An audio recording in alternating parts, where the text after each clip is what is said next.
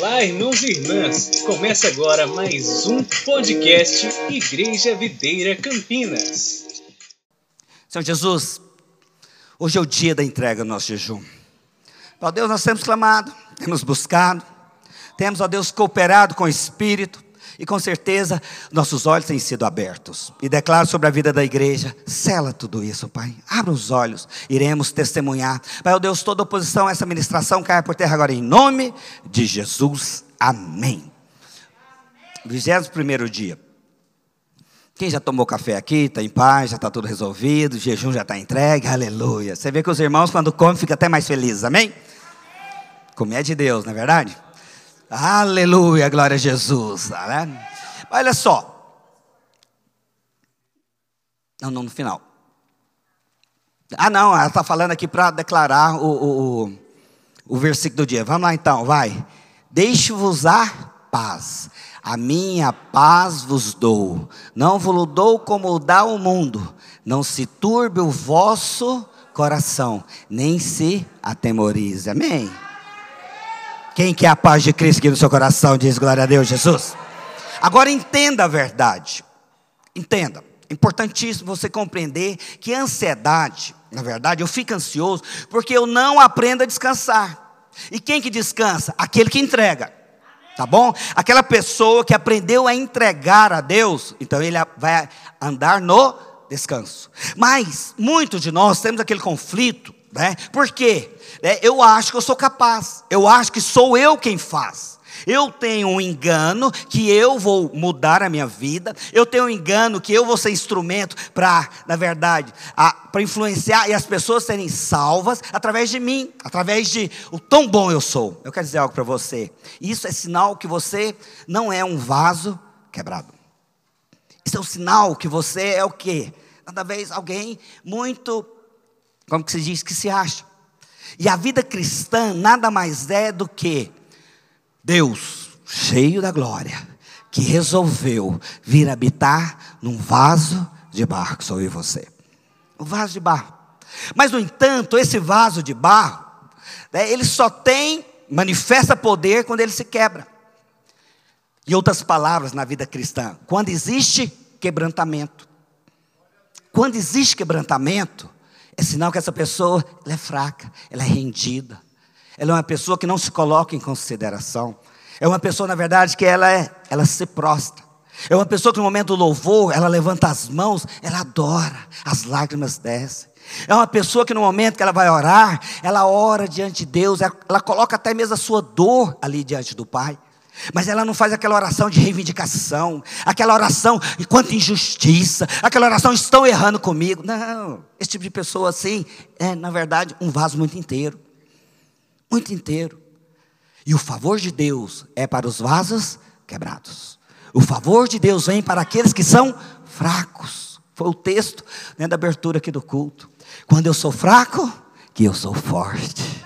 Entende? Quando há fraqueza em mim, que o Senhor dos céus olha e fala: Vou fazer ali.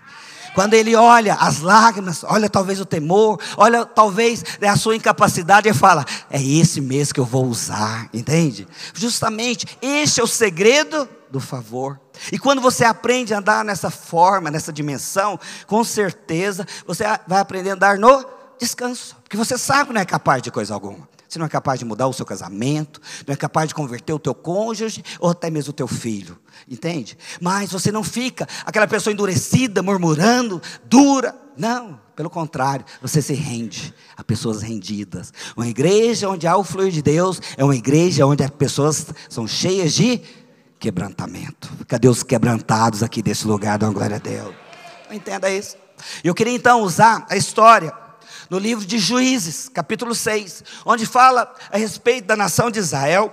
Ela estava ali passando por um momento, vocês sabem, quando havia desobediência, isso na nova aliança, havia desobediência. Né? Deus então liberava sobre o povo, porque eles andavam na base da lei, o que? Uma opressão, né? como se diz, um castigo sobre a nação. E aqui nesse contexto, né, Deus falou que eles iriam passar por sete anos de opressão diante dos medianitas. Seriam sete anos. Sete anos. E ele então, Deus então resolve agora acabar com esse momento. Deus resolve colocar um fim nesse período de lutas, dificuldades. E olha só, vamos ler. Juízes, capítulo 6, verso 1. Fizeram os filhos de Israel o que era mal perante o Senhor. Aprenda a ler a Bíblia com a lupa certa. Isso aqui é Velho Testamento.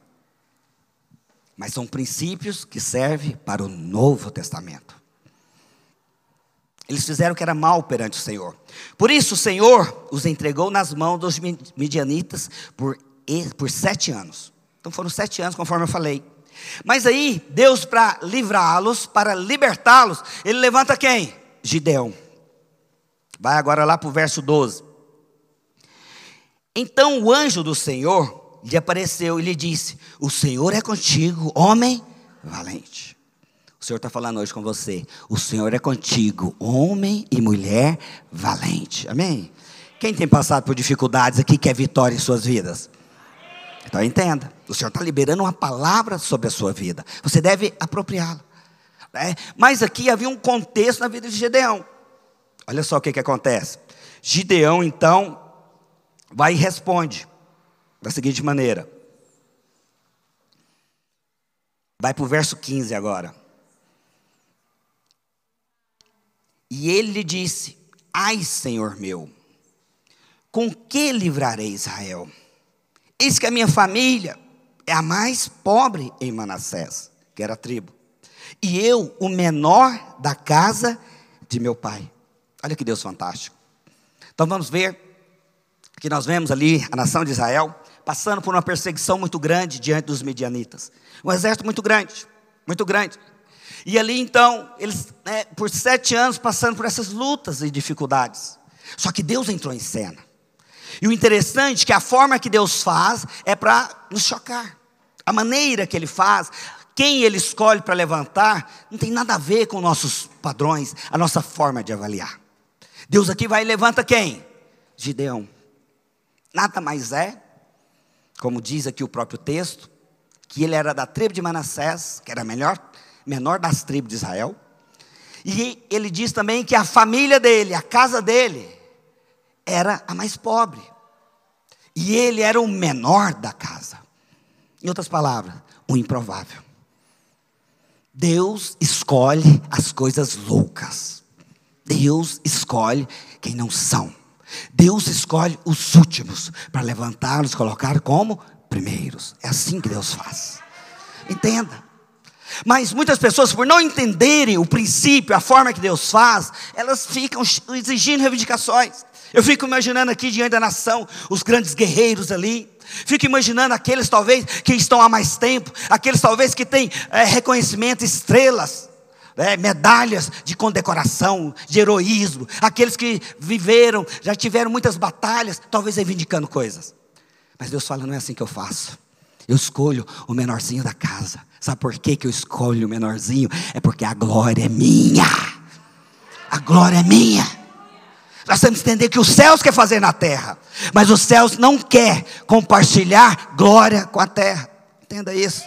A glória é só dele, somente dele. E uma igreja que entende isso, pode ter certeza, a glória vai fluir deste lugar, entende? Mas muitos homens querem, né, querem exigir. Muitos homens acham que são merecedores de algo. Muitas pessoas, na verdade, elas orarem a Deus, elas querem, Deus, olha o quanto eu sou bom. Senhor, o quanto eu te sirvo. Pai, há quanto tempo eu estou envolvido. Olha o preço que eu já paguei. Aí ele fala: Não, não é assim que experimenta favor, e muito menos assim você vai entrar em descanso. Pelo contrário, a sua alma vai viver fadigada, porque você vai sentir nem injustiçado. Aí vem aquela questão da justiça própria, que já falamos, compartilhamos outras vezes. Mas nós temos que entender de forma clara. Deus escolhe as coisas loucas. É por isso que Deus escolheu Davi. Entende? Não era o melhor, o mais preparado da sua casa, mas era talvez aquele que fora desprezado, até mesmo esquecido pelo pai, quando diante né, ali né, do profeta, ele não foi nem lembrado. Falta um, cadê ele? E aí, se, talvez o menorzinho, o menorzinho, da casa. Fala, é esse que eu quero. É esse que eu quero. É esse que eu quero. E Ele está falando para você. Talvez você se ache o menor. E Ele está falando hoje para você. É você mesmo que eu vou escolher para trazer glória sobre a sua vida. É você mesmo que foi talvez todo atrapalhado. É você mesmo que já fez tantas confusões. Talvez é você mesmo que criou os filhos errados. Eu quero dizer para você, mas a glória vai ser minha, porque eu mesmo vou mover nesse lugar. Eu irei mover. Eu irei te surpreender. Mas você tem que ser alguém rendido. É o que Gideão fala. Eu, como posso? Aí o Senhor fala: Ah, não temas, porque eu sou contigo, filho valente. Eu sou contigo. O vaso quebrado, pode ter certeza, vai manifestar poder no meio dos outros. O vaso rendido, o vaso que não se coloca em consideração. Ele vai deixar Deus mover e te surpreender. É por isso que Deus pega José, aquele que era penitenciário, aquele que fora preso, aquele que fora condenado, mas agora Deus coloca as mãos e fala: Você vai ser primeiro-ministro, filho. Você vai ser primeiro, você vai ser aquele que vai coordenar, vai comandar. Eu quero dizer algo para você, você que tem ministério. Talvez tenha achado, Deus me esqueceu. Não, filho, se você for alguém quebrantado e alguém rendido, pode ter certeza, Ele vai te colocar na posição e vai liberar uma unção tão grande que você vai ser surpreendido com o que Ele tem por fazer através da sua vida. Pastor, mas foram tantos anos perdidos. Com Deus não se perde, Ele tem poder para te restituir os anos. Ele tem poder para fazer com que você viva tudo que Ele prometera em tão pouco tempo. Quem crê nisso diz glória a Deus. Isso é muito poderoso. Mas essa é a forma que Deus faz. Essa é a maneira. Pega aqui então, escolhe Gideão. É como eu falei, porque a matemática de Deus é diferente. A matemática dos céus é totalmente contrária. Jesus, é por crermos na obra da cruz, é que nós seremos capazes de viver isto. Para você entender, Jesus foi crucificado num monte chamado Gólgota, que significa caveira em hebraico. Se vocês depois entram na internet, Coloca aí Gólgota. Você vai ver lá que uma imagem de baixo para cima está ali a cruz, né? Ali as três cruzes, né? Em uma delas a do meira de Cristo. Você vai ver que aquela aquela montanha, na verdade, era uma caveira. Então estava a cruz de Cristo, na verdade, ali sobre a caveira. É para na verdade chocar, a, na verdade, a base humana a inteligência humana, porque o homem escolhe os melhores, mas a graça de Deus escolhe os improváveis. Entenda isso. Ah, o homem olha para o mais capacitado, mas a cruz de Cristo veio para aqueles que creem que há uma obra consumada, aleluia. A obra consumada. E à medida que você abraçar essa obra, você vai falar assim: Eu creio nela, porque essa aqui é uma obra pronta, e eu crendo nesta obra, eu estou pronto para experimentar o melhor de Deus para a minha vida. Porque eu crendo que eu vou abraçar esta verdade, eu irei andar no sobrenatural e irei testemunhar em cada área da minha vida. Como ser capaz? Crendo na obra de Cristo. É tão interessante que a matemática de Deus, você pegar ali a multiplicação dos pães, a primeira multiplicação, João capítulo 10, né, nós vemos, a primeira multiplicação, você vai ver que Jesus usou cinco pães, multiplicou para cinco mil homens. Na segunda multiplicação, Deus usou sete pães, e ele multiplicou para quatro mil homens. Pastor, mas não tinha que ser mais? Pode ter certeza. Isso é a lógica humana. Mas nós queremos aprender a andar na lógica dos céus, entende? Por isso você vai aprender, não vai olhar para si. Quanto mais incapaz, quanto mais você se identificar com Gideão, pode ter certeza, mais próximo de experimentar da glória de Deus sobre a sua vida. Oh, rebalabaxere canalabá. A cura que você tem clamado, pode ter certeza, hoje pessoas foram curadas aqui nesse lugar, entende? E tem mais para nós em nome de Jesus. Tem mais para nós em nome de Jesus. Deus quer fazer mais. Você que tem clamado dons, na conferência você vai ser marcado por dons que você irá receber. Você que tem clamado para ter um liberar, pegar uma ousadia da parte de Deus, na conferência você vai ser marcado. Ter certeza. Eu sinto forte no meu espírito. Eu já acordei seis da manhã para orar, para meditar, e algo forte no meu coração falava: esta igreja vai ser surpreendida nesse tempo. Você não tem noção, mas tem uma benção grande chegando, batendo na sua porta. Na hora que você abrir, você vai ficar de boca aberta. Por quê? Porque você serve um Deus que é bom. Pastor, mas como que eu irei experimentar disso? Entendendo que eu tenho que me enxergar como Gideão, irmãos. Não se ache que é alguma coisa. Não se ache. Aquele que se acha, Deus fala: não, eu escolho o último.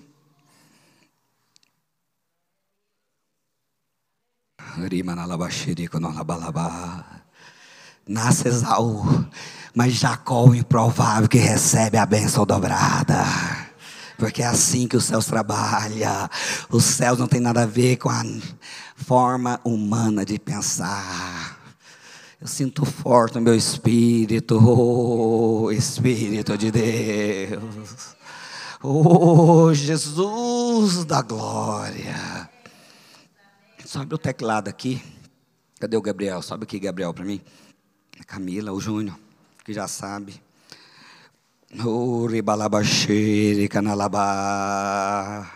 Deus está falando para você hoje que o que Ele quer ver na sua vida é quebrantamento. Pastor, e como é que Deus livrou Israel?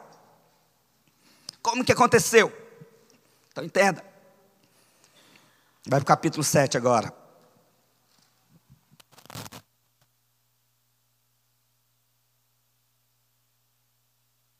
7, verso 2.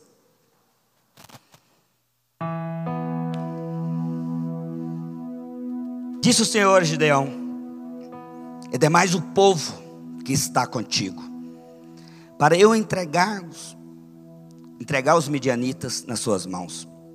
Israel poderia se gloriar contra mim, dizendo: A minha própria mão me livrou. Então aqui, Deus está falando com o Gideão: olha só, você tem 32 mil homens, o exército inimigo é grande, mas vocês são muitos, porque quando vocês vencerem, vocês vão achar que foram a mão de vocês que venceu, porque isso aqui é o cara que acha, é a mulher que acha, é os que acham que são capazes. Aí ele fala: não, vocês vão fazer tudo errado, para mim não serve não serão 32 mil homens.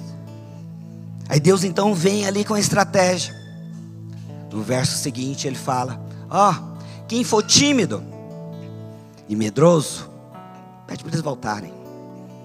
Pergunta o irmão lá: você é tímido ou medroso? Porque timidez e medo é sinal que você não entendeu que o Senhor é contigo timidez e medo, é sinal que você não entendeu que você tem um pai de amor sobre a sua vida, entende? Esses não irão conseguir grandes conquistas. Por isso que fala, medroso e tímido aqui não. Por isso aquele que é cheio do Espírito se torna ousado, aleluia. Aquele que é cheio do Espírito vai falar da parte de Deus. Aquele que é cheio do Espírito ali na célula, aparece ali alguém enfermo e fala: Deixa que eu oro. Porque ele sabe que ele é um vaso de barro. E quando ele orar, a unção vai cair. Não tem nada a ver com ele. Aí Deus que está vendo aquilo, ele fala: Vou selar aquilo ali. Entende? Que é dessa forma. Aí Deus então fala: Ó, os medrosos tímidos ficam. 22 mil pessoas ficaram. Só que ainda permaneceram 10 mil. Aí o Senhor vem e fala: Opa, é muito ainda. Fala por irmão. Você acha que a tua célula está pequena? O céu está falando, mas já tem gente suficiente para fazer um milagre nesse lugar. Porque é assim que Deus faz. Deus não quer célula grande. Na verdade, Deus quer gente quebrantada nessa célula. Porque gente quebrantada na célula traz mover de Deus. Traz glória, traz presença, traz milagres traz milagres. Então, aqueles que falam, não tem jeito de multiplicar, tímido e medroso não vai experimentar do sobrenatural. Mas aqueles que falam, qual que é a onda do Espírito? Qual que é a onda do Espírito? É crer, é pregar, é trazer gente para o impacto. Pode contar comigo, pastor. Conta comigo, que eu vou ser instrumento, instrumento para manifestar a glória dos céus nesse lugar. E a glória se manifesta. Quando andamos assim, mas tem uns que ficam se omitindo, se escondendo. Você fala, não faz isso não. Acredita em você. Pastor, meu sou tão errado. Não, você não entendeu. É Gideão que eu quero. É de Deus que eu estou chamando nesses dias. Quem crê nisso diz aleluia. Porque o Espírito vai vir, como veio sobre Gideão. Ali o Espírito habitava sobre o homem. Hoje o Espírito habita dentro do homem. Começa a orar em línguas agora. Começa a orar. Isso é testificar do Espírito. Deus falando, te incomodando a avançar, irmão. Passado a gente deixa para trás. O homem de Deus, o homem de visão, o homem conectado no céu, ele olha para frente e para frente tem um Deus a destra, tem um Pai a destra de Deus em pé, querendo te elogiar e falando: é assim, é assim, filho. E é tão fantástico e aí depois, voltam mais. Vem o segundo teste. Aí Deus então manda com aquele exército. Chega ali diante das águas. E Deus faz um teste. Manda com que eles bebam água.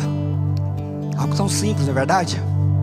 O jeito de Deus selecionar é muito simples. Talvez nós somos cheios de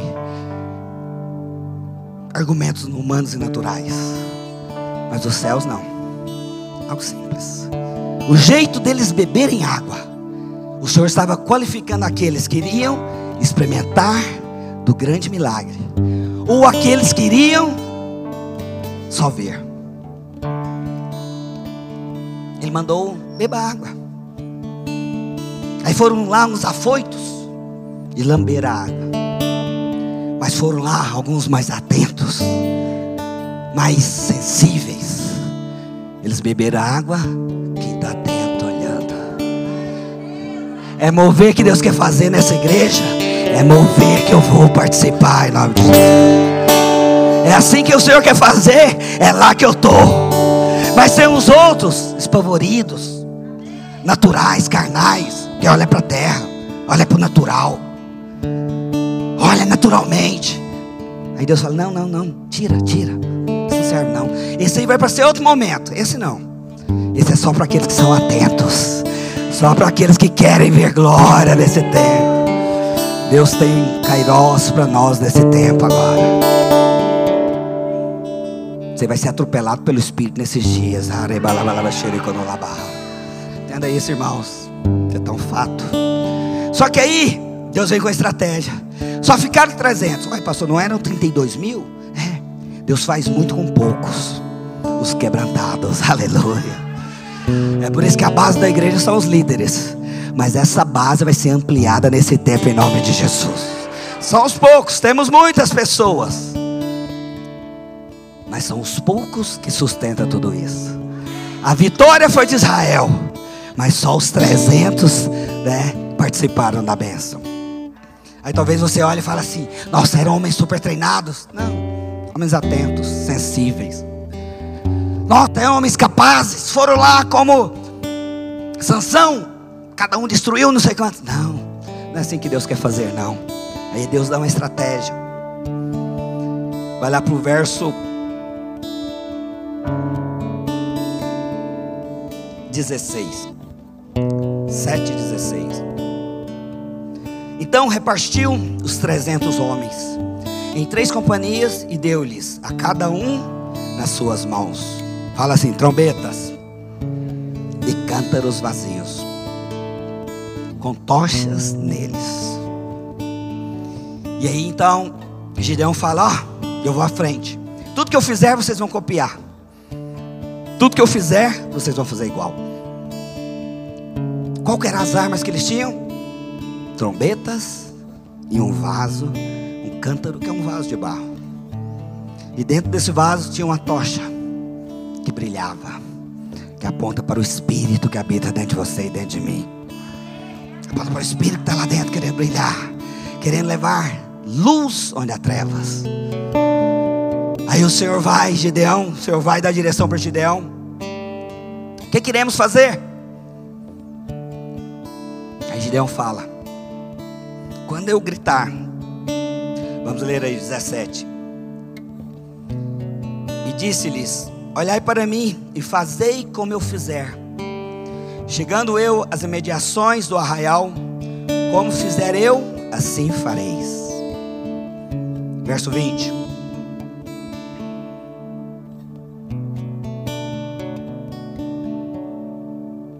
Assim tocaram as três companhias, as trombetas, despedaçaram os cântaros, e, segura, seguravam na mão esquerda as tochas, e na mão direita as trombetas que tocavam, e exclamavam: Espada pelo Senhor e por Gideão.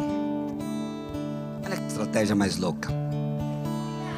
É, fala assim por irmão, estratégia de Deus, querida. Aprenda com os céus. Aqui não é estratégia de coach, não. É estratégia dos céus para mim, para você. E ele fala aqui dois pontos que eu quero frisar agora com você. Ele fala da trombeta, que nada mais é um chofar. O chofar, se você nunca viu, é um berrante. Só que em vez de ser feito com chifre de boi, ele é feito com chifre de carneiro. E para que aquele chofar fosse tocado, era necessário o cordeiro ser morto. Então, todas as vezes que eles tocavam o chofar, estava anunciando a morte do cordeiro. E quando você entende que você terá vitória sobre o inimigo, sabe qual forma? É usando a língua para falar das pessoas, mas é declarando que ele venceu na cruz, e sobre aquela morte há uma obra consumada. É assim que fazemos. Proclama, filho. Em vez de ficar murmurando, reclamando, ficando nas crises internas, diante do mundo contra todos. Não, aprenda a proclamar. Tocar o chofar é proclamar. Olha, ele morreu, ele morreu. E hoje nós vamos tocar aqui o chofar ao tomar esses elementos. Ele morreu, mas essa morte dele não foi em vão, foi para que eu tivesse vitória diante dos meus inimigos. Porque é assim que nós temos que crer. É assim. Entenda, irmãos. E ali então estão os 300. Talvez com medo, ansiosos. Mas eles estavam ali com os elementos da vitória na mão. Será que vai, essa célula vai crescer? Será que esse impacto vai ser poderoso? Ele está falando, não, toca o chofar agora, proclama, proclama, vai ter uma grande salvação, poder de Deus, minha família vai ser alcançada, minha história vai ser mudada, oh, obra consumada. É assim que vencemos, não é lamoreando pelos cantos, Lamoreação no mundo espiritual fede. Proclamar o chofar no mundo espiritual abre janelas dos céus, libera favor. Murmuração, a Bíblia diz que atrai um demônio chamado devorador. Proclamar o chofar não atrai um demônio devorador, mas atrai o favor. Aleluia, Jesus. E é justamente isso aqui. Mais uma segunda coisa foi pedida para ser feito: quebrar os vasos. Por que mandou quebrar os vasos? 2 Coríntios capítulo 4, verso 7, fala que nós somos esses vasos de barros, que dentro de nós tem um precioso tesouro. E ele manda quebrar os vasos, nada mais, nada menos para mostrar para você que esse tesouro que habita dentro de nós que é o poder, que é nele que temos a vitória. Quando o vaso é quebrado, o poder é liberado. Quando o vaso, quando há o quebrantamento, poder é vindo. É justamente o que acontece. Quer ver poder? Seja quebrantado. Vaso quebrado é poderoso. É poderoso. Só que o problema qual é? Nós não queremos ser um vaso de barro. Queremos ser um vaso de aço. Inquebrável, durão, seco. Petulante, arrogante. Diante de Deus é clamor, exigência. Por quê? São reivindicações. São vasos duro, de aço. Você fala, não, não, não. Eu quero é vaso de barro. Frágil, sensível. Vaso de barro. Cadê vocês? Cadê vocês?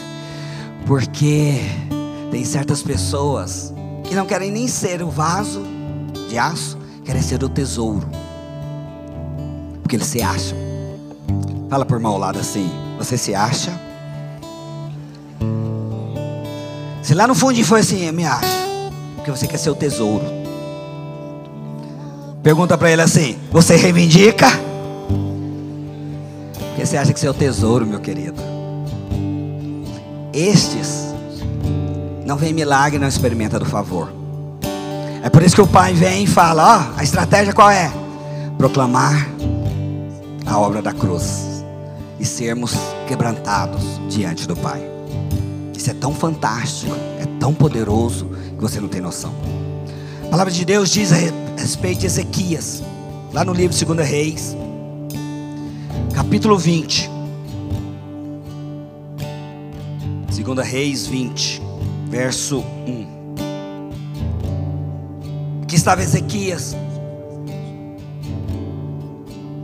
Ezequias então fez um grande livramento sobre o rei Senaqueribe. O exército de Israel passou por um livramento sobre aquela, aquele inimigo. Era um exército de quase 185 mil pessoas. 185 mil pessoas.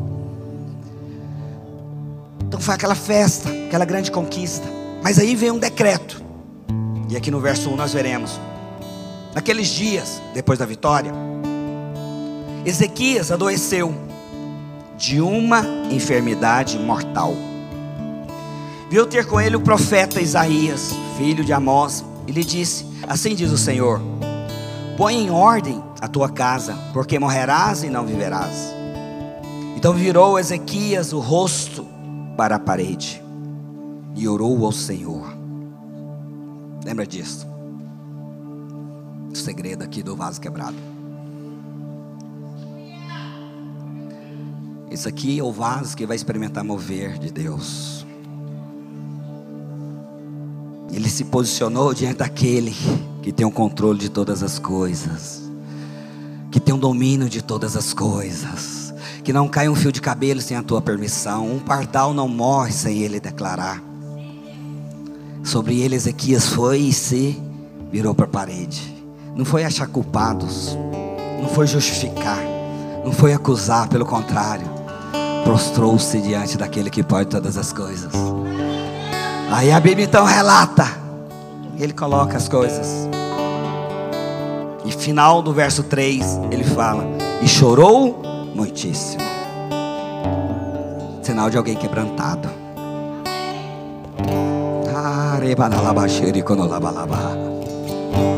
Pastor, quais são os sinais de alguém quebrantado? Que ele quer prostrado, chora. Mas ele não é fraco diante dos homens. Mas as suas lágrimas são diante de Deus. Porque a Bíblia diz que as lágrimas diante do Pai, elas são colhidas, colocadas numa taça e vão ser liberadas em poder sobre a terra. Mas são lágrimas diante dele. Eu sei que muitas pessoas têm chorado, mas são lágrimas que só demonstra a sua força. Só demonstra quanto você é forte. Mas o pai quer lágrimas diante dele, lá no quarto, as escondidas. Você prostrando lá dele e só falando: Papai, eu não sei nem o que orar. Aí talvez você venha com um sussurro, talvez você venha com um suspiro, Talvez você venha somente com lágrimas e ele lá dos céus fala: ali é fraco, é sobre aquele ali que eu vou liberar o poder sobre a vida dele. Olha o que diz a Bíblia, verso 4. Antes que Isaías tivesse saído da parte central da cidade, veio a ele a palavra do Senhor dizendo: Volta e dize a Ezequias: Príncipe do meu povo, assim diz o Senhor, o Deus de Davi, teu pai, ouvi a tua oração e vi as tuas lágrimas. Eis que eu te curarei. Ao terceiro dia, e subirás à casa do Senhor. Acrescentarei aos teus dias quinze anos, e das tuas mãos o rei da Síria te livrarei. Quem crê nisso, dá glória a Deus bem poderoso. Coloque-se de pé nesse instante.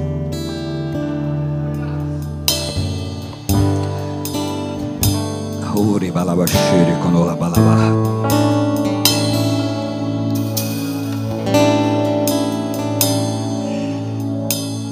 Irmãos, o segredo da vida cristã é só uma. O segredo da vida cristã é ser quebrantado. Pastor, como o senhor sabe? No louvor a gente já consegue identificar pessoas quebrantadas. Mas talvez você ainda é um braço, vaso tão duro, cheio de reivindicações. Não tem rendição. O louvor lembra que é para o Senhor. Mas quando você é quebrantado, você é tocado no louvor, você sai daqui outra pessoa. Você sai daqui renovado, fortalecido. Tem outros que vêm julgar e avaliar. Você sai do mesmo jeito. Mas tem uns que saem transformados. Quem crê nisso?